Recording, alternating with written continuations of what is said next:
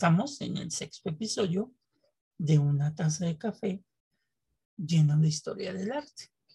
El día de hoy no vamos a hablar precisamente de, un pintor en específico o de una obra en específico, sino hoy se lo vamos a dedicar a una escuela que surgió allá por los años 80 y que se conoció una corriente artística y que se conoció como el neomexicanismo, ¿no, Gina? Ok, tiene mi atención porque eso del neomexicanismo me habla de que hubo un mexicanismo antes y este ya está remasterizado. Pues sí.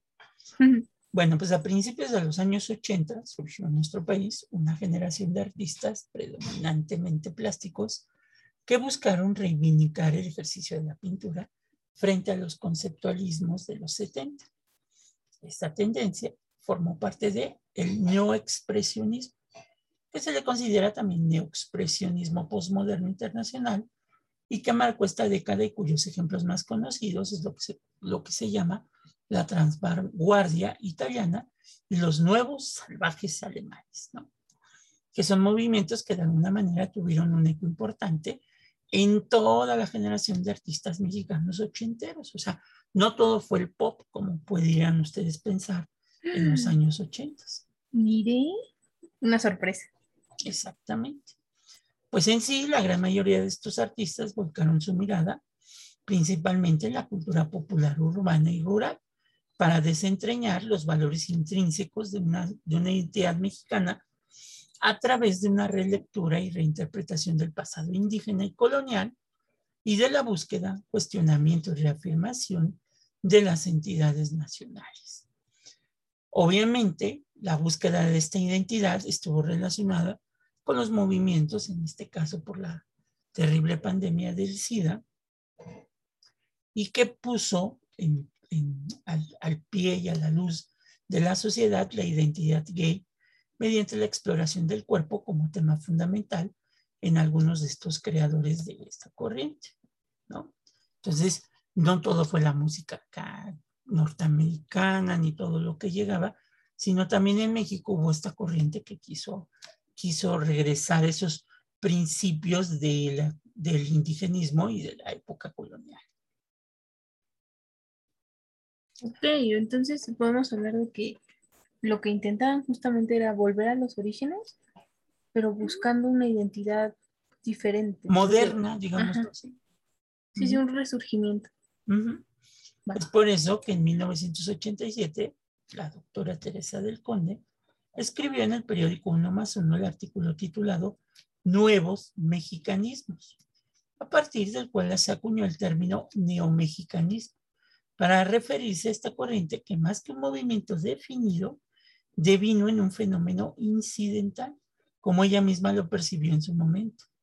El neomexicanismo, siguiendo algunas de las premisas del postmodernismo, se sirvió de la hibridación, el reciclaje, el pastiche y la apropiación libre de imágenes y clichés provenientes del pasado para recontextualizarlos en lenguajes plenamente contemporáneos. O sea, se tomaron como imágenes de la Virgen de Guadalupe, imágenes de pinturas coloniales, etcétera, etcétera, para hacerles una reinterpretación y volver a sacar nuevas pinturas. Entonces, de los objetos o imágenes que ya se concebían como mexicanos, pretendían reestructurarlos. Reestructurar. Y es así que va a surgir una estética conocida como el quiche a través de la cual los artistas recurrieron a la sátira, la parodia y la irreverencia para desarticular los clichés de la alta y la baja cultura, como también abolir la solemnidad de conceptos como la historia con H mayúscula, a partir del ensalzamiento de la frescura del pueblo frente al anquilosamiento de la burguesía y las incongruencias de la cultura oficial. Por ejemplo, en el Museo de Arte Moderno, que está ahí en Chapultepec, se presentó la exposición Neomexicanismos, ficciones identitarias en el México de los ochentas. En ella se mostraba cómo a través de la pintura, la escultura, la fotografía y algunos registros de performance y videos realizados en esta década eran parte de esa eclosión cultural. Inclusive se hizo un performance que llamó muchísimo la atención porque se llamó este, la sábana santa. Entonces, ¿qué fue lo que pasó? Mm. Una cosa muy terrible. Ah. Porque el performance consistía en que un personaje se suicidó. ¿Da Davis? Sí. Se desoyó. Delante de los espectadores. No, delante del artista. Ah, demonios, no me dado cuenta. Plasmó en una sábana del Seguro Social su cuerpo como la sábana santa que está allá en Turín. Y eso se presentó en una exposición. Eso era una forma de reinterpretar. No, pues definitivamente es una reinterpretación, pero ah, muy radical. Exactamente. O inclusive en los años 80 también se trajo una exposición al Museo Rufino Tamayo, en donde se presentaba, que causó mucha conmoción, porque se presentaba la imagen de la Virgen de Guadalupe con el rostro de Madonna. Entonces, esto es parte del, del neomexicanismo. Me hicieron la misma cara que yo de ¡Ah! sorpresa. Exactamente, pues sí. Entonces esto trajo consigo que inclusive la exposición se cerrara. Es como hace poco que se puso una exposición en Bellas Artes dedicada a Emiliano Zapata, ¿no? Pensamos en la misma, justamente, ajá. Pues se hace cuenta que pasó lo mismo. Claro, si ustedes no saben de ese acontecimiento. Ya hablaremos de esa pintura algún día. Ajá, ajá. Ah, mire, ahí está. Mejor no lo busquen, aguanten a ese episodio. En el texto de 1987, la doctora Teresa del Conde también escribió que el propósito del grupo de neomexicanos, cito, ojalá que continúe así gestándose y proponiendo sin pretender entronizar un nacionalismo más susceptible de ser visto desde afuera como la esencia de lo netamente mexicano actual. Esta observación aguda que devino premonitoria de lo que sucedería poco tiempo después, en un afán mercantil se apropió de esa retórica oportunista para convertir el neomexicanismo en un producto de comercialización extrema y de exportación de una imagen nacionalista moderna, que con el tiempo, pues obviamente, fue, eh, fue modificándose constantemente y trajo consigo que esos artistas que en un momento pues llegaron a la cumbre, pues de la misma forma cuando se comercializó el arte, pues se vinieran abajo. Es como también hace poco se hizo una exposición en una galería en donde se ponía, se puso un oxo. Y entonces tú podías entrar a la exposición, al oxo, pero obviamente todos los precios de, las, de los productos, haz de cuenta que estaban bañados en oro. Ah, caray. Exactamente. Entonces los precios pues, eran bastante altos. No, no convenía ir a esa tienda. Pues sí, fue mucha gente a comprarse, haz de cuenta, unas donas, porque estaban bañadas en plata o en, o en oro. Ah, o sea, pero literal era o semejaba. No, literal. Ok, mire que hizo, no sé, yo. Algunos más estaban intervenidos con stickers diferentes de la marca del producto, que también hacía que la gente pues tuviera, pues, interés, en comprar. interés en comprar. Exactamente. Pues, cada quien sabe en qué gastar su dinero. Pues sí. Y es en sí que el neomexicanismo provino sobre todo de mexicanos que se encontraban en Nueva York, en Texas y en California. Esto se conjuntó con una burguesía industrial del norte de México que se interesó en invertir en esta generación de pintores. Es así que esto obliga a presentar una serie de exposiciones que se van a ir haciendo constantemente.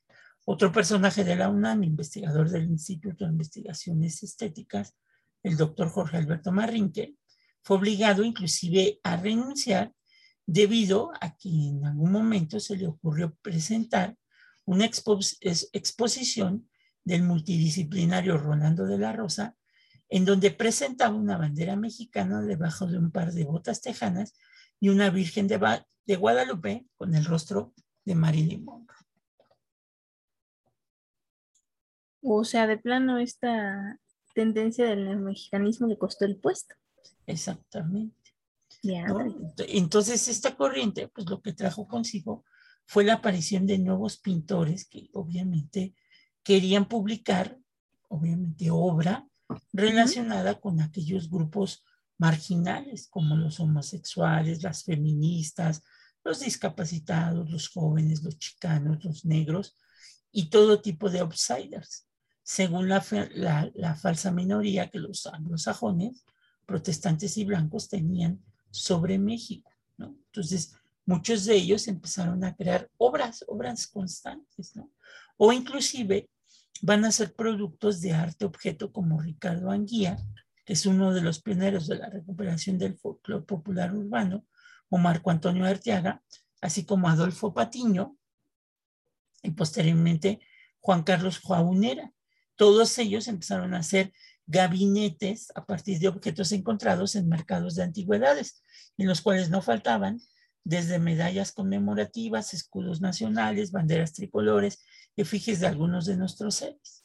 Estos pintores como Javier de la Garza, Esteban Asmar, Rocío Maldonado, Naúm Becenil, Julio Galán y Germán Venegas, de quien alguna vez se dijo que era el más mexicano de los mexicanos, encerraron en su obra la esencia de lo que era ser mexicano.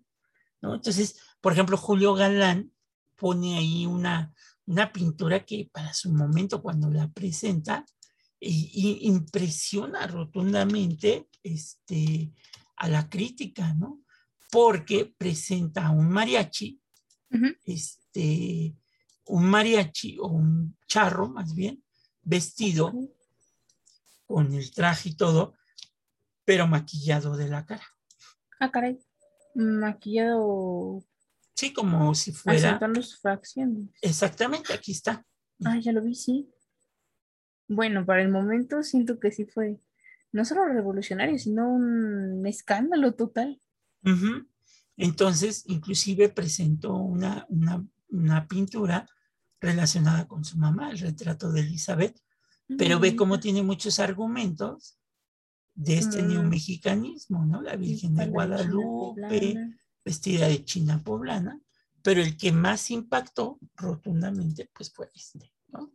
El mariachi. Sí, O- sí, es que es impresionante. Exacto, o este tipo de imágenes, ¿no? Mm. Se ve demasiado, bueno, es mucho rojo para mi gusto. O por ejemplo, este es un charro, pero ¿qué le ves de diferente? Mm, la postura. Siento que su postura no es como la que identifica a los charros. Su, ro- su rostro es femenino. Exactamente. O sea, sí, es que dije, no está parado como pues, los charros, ya sabe cómo los identifica uno, ¿no? Derechos, for- fornidos o, o barrigones, ¿no? Pero el punto es como, como con un parado particular y este, sí, pues no tiene parado Sí, de por, charro.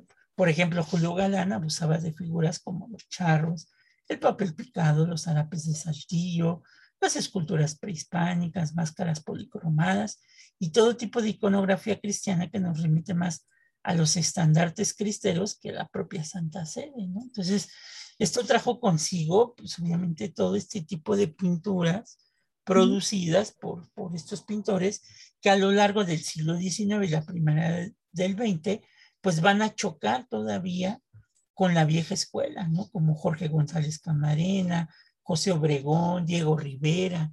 O sea, tú nunca vas a ver a Diego Rivera que te haga este tipo de temáticas de la revolución y un sinfín de cosas que están relacionadas con esto, ¿no? No, jamás. Al contrario, Diego Rivera tiene un estilo muy particular para representar este tipo de eventos históricos. Y es más, hay otro pintor que también este, hace demasiada obra que se llama Enrique Guzmán y no es el que canta, ¿eh? no se vayan este Por- es otro Enrique por la Guzmán. finta, ¿no? Sino que es Enrique Guzmán, el pintor, que hace este tipo de pinturas, ¿no? Muy alocada. Bueno, sí. Como una niña volando, pero pareciera como muy mexicano el cielo, ¿no? Ujú, ujú. ¿Por O, qué lo digo? Porque, bueno, ya verán la imagen. o estas naturalezas muertas que antes se presentaban. Aquí vemos la disección de un conejo, pero si te das cuenta en la parte del fondo tiene las rosas de la Virgen de Guadalupe, la bandera de México, Claro. el Sagrado. Corazón, exacto, el Sagrado Corazón, y unas manos en forma de rezo, Suplicantes. suplicantes, exactamente. Bueno, este, este cuadro sí está. No sabría ni siquiera cómo interpretarlo. O sea, no, no sé en qué centrar mi atención, valga la expresión, si en el conejo o en los símbolos que nos muestra. Entonces, o por ejemplo esta, ¿no? La bandera, una taza de baño, El Sagrado Corazón. Sagrado Corazón, una taza de baño abierta. y una mano con. Ah, con las jaras, ¿no? Exactamente, exactamente. Entonces, todo esto trajo consigo pues toda una modernidad muy distinta que hizo que obviamente muchos de estos pintores tuvieran un boom, pero cuando ellos empiezan a comercializar mucho su pintura, pues viene este declive porque pierden de alguna manera esta ambición este, a la transgresión y sobre todo se ven presionados por los gobiernos tanto de López Portillo como Miguel de la Madrid con estas políticas que le llaman de renovación moral, en donde a estos personajes pues se les persigue y el gobierno tiene que hacer, obviamente, que sus artistas como Diego Rivera, David Alfaro Siqueros y todos ellos pues tengan de alguna manera este, este parámetro. Entonces, eso es el neomexicanismo, esta reinterpretación de episodios nacionales, episodios históricos, personajes históricos, pero vistos a una manera contemporánea. ¿no? Esta es otra de Enrique Guzmán. Que muchos la verán, se llama modulaciones, muchos la verán y dirán, pues qué te chistoso tiene todo esto. ¿no? Sí, no, yo, yo entre ellos no, no entiendo. Veo palomas, libertad, pienso. Pero también aquí hay un agujero, un peine, Ajá, una silla flotando, el hombre flotando. el hombre flotando. Eso es una con las manos en los bolsillos y no precisamente está buscando dinero, Mm, mm. No, se ve como un baquetón. Eh, más que baquetón, Mm. está No. tocando su cuerpo. No. Oh, qué enfermo. Bueno, o sea, me refiero que Es que ve la mano derecha, si te das cuenta, ve la mano derecha. ya, ya, conforme lo fue, lo dijo ya, ya lo, pero ¿qué pretendían decir? Que hasta los hombres más, ah, porque es un hombre La, la- la liberación sexual y todo este tipo de cosas. Uh. Ah, claro, la libertad, el, el peine, galantería, El peine, la galantería, no sé, dice Gina. es que cómo decirlo sin que suene raro, ¿no? Pues sí, este tipo de cosas que se van haciendo constantemente. ¿no? O por ejemplo esta. Ve cómo está el pintor. No parece que esté pintando, honestamente. Honestamente. Pues ustedes lo ven, yo lo veo muy cómodo. Y a pesar de Déjalo que- cómodo. Ve aquí el person- ve el mismo pintor aquí en la tina. ese mismo, yo pensé que era otra persona. No está Entonces, relajado. Está en otro estado. Exactamente. Y ve la posición del pintor. No es que esté cómodo así en el sillón. Si No, tú es- lo ves en comparación con el de la pintura, por la forma en que está pintado, pues te deja mucho que desear. Y luego aquí una especie como de un Cristo con traje en una columna, ¿no? Y además como con una colita de caballo. Exactamente. Entonces, estos neomexicanismos fueron los que trajeron pues, este, este tipo de pintura transgresora, ¿no? Gina? Ok, creo que entonces el declive vino cuando ya no hubo transgresión o no tanta y entonces Se volvieron pues, ya- comercializadores del arte, empezaron a hacer ya. ya no arte porque lo querían hacer, sino más bien, y aparte la oposición del gobierno con esta política de renovación moral, en donde rescataron a los héroes y al pasado prehispánico, pero desde la instancia gubernamental. ¿no? que se tenían a sus, sus artistas, como bien lo mencioné. Diego Rivera, todos ellos.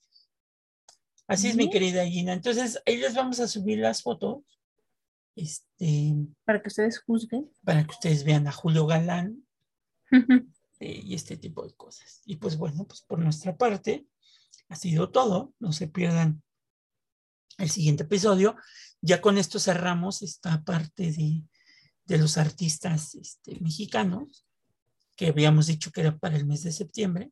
Así es. Este, y bueno, pues retomaremos otros temas este, del, del arte universal, ¿no? Ya lo saben, quédense con nosotros a disfrutar de una taza llena de café de historia del arte. Cuídense mucho y pues estén al pendiente. Sale pues, pues ahí los vidrios, dijo aquel. Bye bye. Adiós.